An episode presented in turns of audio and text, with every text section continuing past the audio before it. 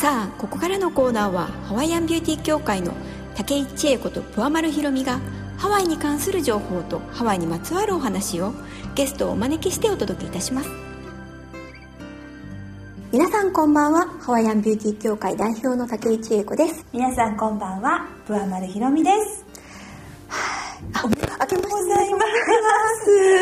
っと随分経ってしまってますけれども、うんね。はい。はい、うんえー2021年。はい。ましたね、一番初めの、はい。えーラジオになりますけれども、はい。どうでした？ちえちゃんお正月は？正月は、まあ、ちょっとほどほどに動きながら なんとなく過ごしてしまいましたけれどもどうでした、うんまあとにかくお家ステイホームですから。本当にね。もう、うん。家族とね、うん。今回はもうちょっとゆっくりさせていただいたんですけれども、うんうん。まあ、皆さんもねそういう方が多かったんじゃないかなと思うんですけど、ね。逆にうん。ご家族と言ってもほら会いに行けなかったりとかさ、そうですよね。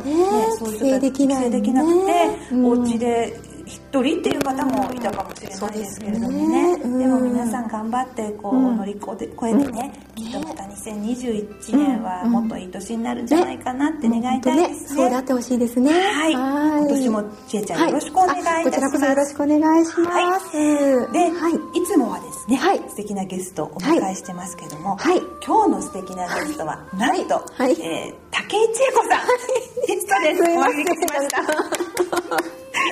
願いします。ちえちゃんだってあれでしょ、ゲストとしてこの番組にもちろん出たことは、ゲストは初めてですよね。ね。パーソナはいリティでずっと来られてるので、そうですね。でもきっとねリスナーの方が、うん。武井さんってどんな方なんだろうっていうことを思ってらっしゃる方もいると思いますし。ねラジオでねいつも笑い声の出演かみたいな。感じになっていい機会だから、今年一発目は、ん。ぜひ、あのちえちゃんにはい。いろんなことをお聞きしたいなっていうふうに思ったので、はい、今日はよろしくお願いいたします。ちょっとドキドキしてきます。はい、よろしくお願いします。はい。はい。でゲストの皆さんには、はい。つもですね、はい。ゲストの皆さんとハワイについて、うんどんな関わりとか、思い出とか、うん。ハワイのことをどんな風に思ってるかなっていうことをお聞きしてますけれども、はい、えー、ちえちゃんとハワイというのはどんなつながりというか関係がそうですね。もう本当大昔になると学生の頃やっぱり友達とハワイにちょっとね、うん。若かりし頃遊びに行ったりとか、うん。親と行ったりとかっていうのはあったんですけれども、まあがっつりハワイと関わったのかなっていうのが、うんまあ、10年以上前はい。2008年の頃になるんですが、はい。ちょっとふらふらっとハワイの方に行ってしまって、で、はい、まあちょっと学生ビザを取って行ってしまって1年ぐらいちょっとハワイに留学っていう形で行ったのが始まり始まりというかはい。そうですね、うん1年ハワイにいたんですね。そうなんです。1はい。年いるとやっぱり結構随分ハワイのこと分かったんじゃないですか、そうですね。なんかうん。どう何と比べて分かったかが分からないんですけれども、うんまあ、今までそれまでって観光で行ったことしかなかったので、はいはい。まあ本当観光地巡りとか、はい。あとね遊びに来た人たちが行くレストランとかっていうところに行っていたんですが、やっぱり住んで学生っていう身分になると、もう生活なんですよね、うん。じゃあ洗濯どうするのかみたいな話から、うんなので、うん、それちょっと日常生活的なハワイを知ったっていうのが2008年9年だったかなと思いますね。そうなんですね。うんうんうん。なんかあのちょちょうどその頃あのでもあれですよね、はい。なんかリーマンのショックの頃で、はい。なんかちょっとちらっと聞いたら、はい。い、つものイメージのハワイとは随分違ったってね、前ちえちゃん話してたんだけど。そうそうなんですよね。実際行き始めたのが2008年の5月だったので、うん。まだその頃はそこまで打撃じゃなくって、うん。まあ私それ前金融に勤めてたので、うん。うん。なんか来るんじゃないか来るんじゃないかっうんていう時で、うん。でやっぱりいたら来たうんっていうところで、あのじゃあ9月以降がリーマンの影響を受けて、うんなんでしょうね。まあいやっぱり観光客が少し減っていってちょっと雰囲気がどんどんちょっと変変わっていきましたね。1年間の間にそうですね。はい。お店もやっぱりね今もそうなんでしょうけれども、うん。ちょっと飲食店からクローズになっていてびっくりしたのは銀行が閉まっちゃったこととかで随分レアなハワイを経験してますねそうなんですよね、うん。はいなのでどうなっちゃうんだろうねって言いながら、うん。でやっぱり日本人レスん？日本食レストランで働いている人とかも多かったので、うん。やっぱり雇えないよって言われて、うんグリーンカードが保持できないっていうので帰国しなきゃいけないっていう人とかも出てきちゃって結構殺伐としたちょっと大変な時期でしたね。時期でした。本当に。はい、うん。また私は学生だったので、うん。まあ、能天気ではいたんですけれども、やっぱりね日本人コミュニティに入っていると、そういうやっぱり働いてる方とかもいたので、あちょっとなんかああそうかみたいな暗い話題を聞くことが多かった。笑い事じゃないですね。はい。ねでもそんな大変な中でも、うん。ハワイの人たちは、はい。やっぱりあの明るうくん。生活はされてたのかしらね、そうなんですよね。現なんか多分ねいろいろ思うところとか状況はあったんでしょうけれども、やっぱりなんか明るく、うん。まあ、ハワイアンな感じで接してくれるし、ん。なんかパーティーしようよって集まろうみたいなことを声かけてくれたりとかして、うん。なんかさすがだなとかって思いながら一緒に暮らしてましたね、やっぱりそういう状況下でもやっぱりいつもこう明るくポジティブにうん自分たちの生活を楽しめるっていうのが、うん。ハワイアンの人たちなのかもしれないですよね。そうなんでしょうね、うん。うん。じゃあそんな中千恵ちゃんも、うん。もしかしてフラとかも 出たりとかしてたの？そうなんですよ。実は、あのちょこっとやっていた時があって、その学校の課外授業みたいなのがあって、まあ、生徒興味ある人来ていいよみたいな感じで、学校が先生を呼んでくれて、週3ぐらい練習していたんですね。はい。そうだったんですね、うん。しかももう目標そうなんですよ しかも目標は何ヶ月間後かのステージ、ステージまでレストラン予約してもらってあるから、それまでにやろうみたいなので、うん。はい、やっていましたね。そうなんです、うん。じゃあ結構人前で踊ったことも経験もある一度だけありますね。はいあそうステージは1回だったんですけれども、うん。練習する場がないねっていうふうに話してたら、ん。クラスメートがなんかお友達に話をつけてきてくれて、あのワイキキにあるホテルで、いつもおじいちゃんたちが集まって演奏してるから、そこで踊らせてもらおうよみたいな感じで、連れてってもらったのがあのロイヤルグローブというホテルで。知ってるそこ。うんうん。そうなんですよね、うん。あのひろみさんから伺って、うん。動画見せてもらった時私ここ知ってるみたいな、うん。はい。そうそうなんか週に1回ね、うんうん。おじいちゃんたちが集まってうん。演奏とかしてくれて、うん。自由にこう踊ったりとか歌ったりとかしていいところがあるんですよね、ねそうなんですよね。そこに千恵ちゃんも出てたことがあったってそうなんですよ、ねはい。偶然。そう。でん。なんか「この曲弾ける?」って言ったら「もちろん弾けるよ」みたいな感じでうん。おじいちゃんたちが弾いてくれて、私たちがそこで踊るみたいな、ね、はい。本当に素敵なね、うんうん。ロイヤルグローブホテルさんなんですけれどもね、うんうんうんもしまだちょっと今行けないですけど今度まハワイに行くことがあったら皆さん、うん。週に1回だったかな？月曜日だったかな、うん昔のレジェンドした人たちがねね。演奏してくれてる場所があるので、うん。よかったら行って、ねそこに行ったらね面白いかもしれないですね。はい。はい。それでは、はい。じゃあ新年2021年1曲目。はい私の方からご紹介させていただきたいんですけども、はい。えーだいぶ皆さんハワイが恋しくてという方多いと思うんですけど、うんまだちょっとね行けるの先かなということで、えーこの曲選びました、えーケアリー・レイシェルの「ハワイ」お聴きください。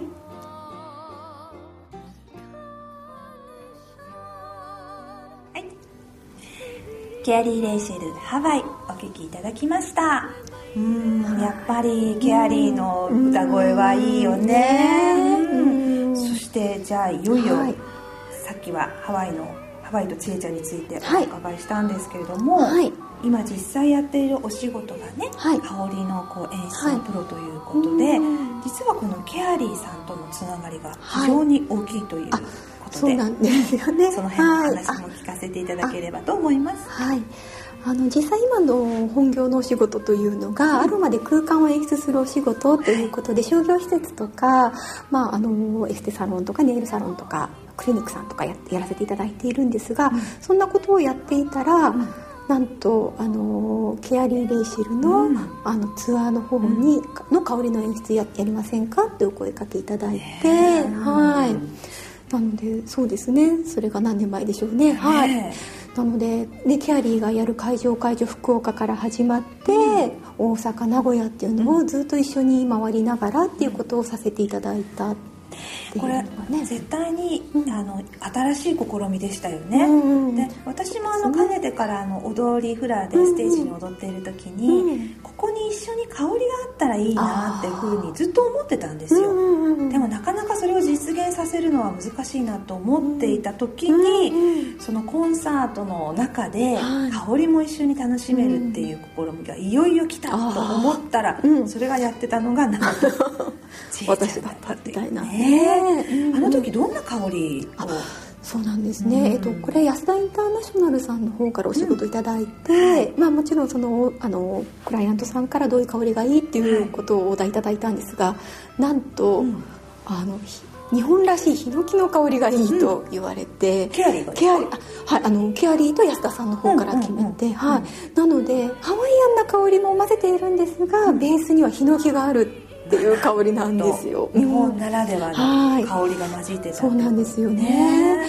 でもその当時の舞台があの竹細工だったので、それと相まって和とハのあハワイのコラボレーションの香りっていうのがすごい会場すごいあのご好評いただいたっていうような感じでしたね。いやなんかね私も本当に感じてたんですけども、うんうんうん。あの会場入っていって、うん。なんか本当にほんのりと、うん。なんかこう素敵ないい香りがしてて、うんうん。もう一気にこう気持ちがハワイアンになったりっていうかね、うんうんそのやっぱり香りの演出ってすごくやっぱり大きかったなってすごく感じました。あー本当ですか、嬉しいもちろんあの食べ物屋さんのいい匂いっていうのもはい。あったりとかもするんですけれども、うんうんうん。そのやっぱり五感を感じるっていうところはうんやっぱりとってもこうないろんなものをこう楽しむ上でもうん必要だなっていうふうに思ってうん。よりなんかね普通のライブがね印象深いの、香りとともに思い出があるからうん。なのかな、ね多分入ってくるんでしょうね、うん。なんかとってもなんか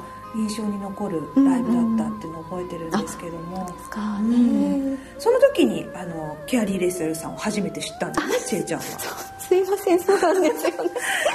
知らなかったってことですそうなんです。だからお話をいただいた後にケアリーを調べて、うん。ああこういった方なんだっていうところからうん。イメージしてオーダーと合わせて香りを作り上げたって、その時に曲を聴いたのも初めてみたいな。本当申し訳ないんですけれどもいやいやいやはい。でもそこからそこからあのまたさらに広がって、うん。今のハワイアンビューティーのはい。ハワイの香りを作るっていう方に一緒に同時進行そうですね。あえっと順番で言うと、ハワイアンビューティーのアロマの講座を作ったっていう方が先で,、あ先で。はい、その後にケアリーと、あとラナキラとか、うんうんうんうん。はい、そういうナナホク、ん。とかの香りが入ってたのが後かな？あナホクが先ですかね。すいません、はい、うん、でもなんかそこからいよいよやっぱりこう香りとそのハワイアンとか、うんえーマフラとかのつながりもあっはい。て面白いんじゃないかなって私の方もどんどん思ってきてうん今もねうん。あのそういうちょっと試み私の方でもしてるんですけども、はい。えーちょっとレッスンにはねあのうん。こういうねラジオで見えないですけども、はい。うんうん。こういうあのアロマディフューザーね、はい。ちえちゃんの方で作っていただいた、うん。アロハマディフューザーでアロマを炊きながらうん。フラをしたりとかすると、うん。やっぱりもうなんていうイメージがすごく湧くし、うんリラックスできるし、うんなんかとっても心地よいより心地よくなれるので、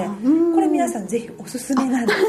ありがとうございね、あます、のフラをうん。フラやるだけに限らず、ん。ウクレレやる時とかにもちょっとね香りを入れてみたりとか、うん。されるのもすごくいいんじゃないかなっていうふうに思うんですけど。ね。生徒さんとかがね、教室に入られた瞬間にもうハワイな気分になれるからテンション上がりそうですしね、そうなんですよ。そうですね、ん。ご自宅で練習する時に嗅ぐのもすごいいいのかなと思います。ね。で、うんやっぱりどうしても今ほらお家にいる時間もね、うん。長くなったりとかするから、うんうんうんお家の空間がやっぱりより心地いいって、香り大切ですようね、ん。ね本当にね。でなんかちいちゃんご案内している香りはさ、はい。本当にもう純正100%うんうんうん。の植物からの抽出したオイルだから、うん。なんか心地本当いいんだよね、うん。こうちょっと匂い弱いアロマあちょっとねあの雑貨系さんで買われているアロマだと、うんちょっとあ匂いがきつくて、うん頭逆に痛くなっちゃうとかっていう人いるんだけれども、ね。うんこのやっぱり本当の純正うんのアロマだとうんそれがなかったり逆に頭痛がなくなったりとかもあそうですね。やっぱりアロマには香りだけじゃなくって効果効用というものもあるので,、うん。でほほぼほぼハワイアンフラワーのアロマってもうリラックス効果うん。がたくさんあのあると思うので、うん。もうそれを香り嗅ぐだけで多分緊張がほぐれるのかな、んなんて、うん。あね、思います、ううん。ん、だからぜひあの皆さんこのはは香りのことについてもハワイアンビューティーの方のサイトでもいいし、はい。あとちいちゃんの方のサイトも。そうですね。はい、ううん、今ハワイアンビューティーの、はい。多分ホームページとかあと昨年作りましたインスタ、そちらの方でね、うん。うんあの講座の内容のご説明とかしてありますので、よかったら見ていただくとね香りは届けられないけれども、ね。雰囲気はね、うん。伝わるのかなと思いますのでね、ね、それでなんかご自宅にいながら、そのハハワイアンの香りをこう学べる講座もね、はい。ハワイアンビューティーでは提供してるから、うんはい。ぜひね、はい。なんかちょっとこう香りでリラックスされたい方は、一度覗きに来ていただいてもねそうですね。じゃないかなというふうに思います、はい。そしたらじゃあ、はい。もう一曲あのケアリーさんでケアリーさん。選びましたね、はい、はい。ね。じゃあちょっと私このラジオやって2年目で初めて曲を選ばせていただきました。はい。はい、えー、とキアリー・レイシェルで、えーマウナ・レオですね、お聴きください、はい。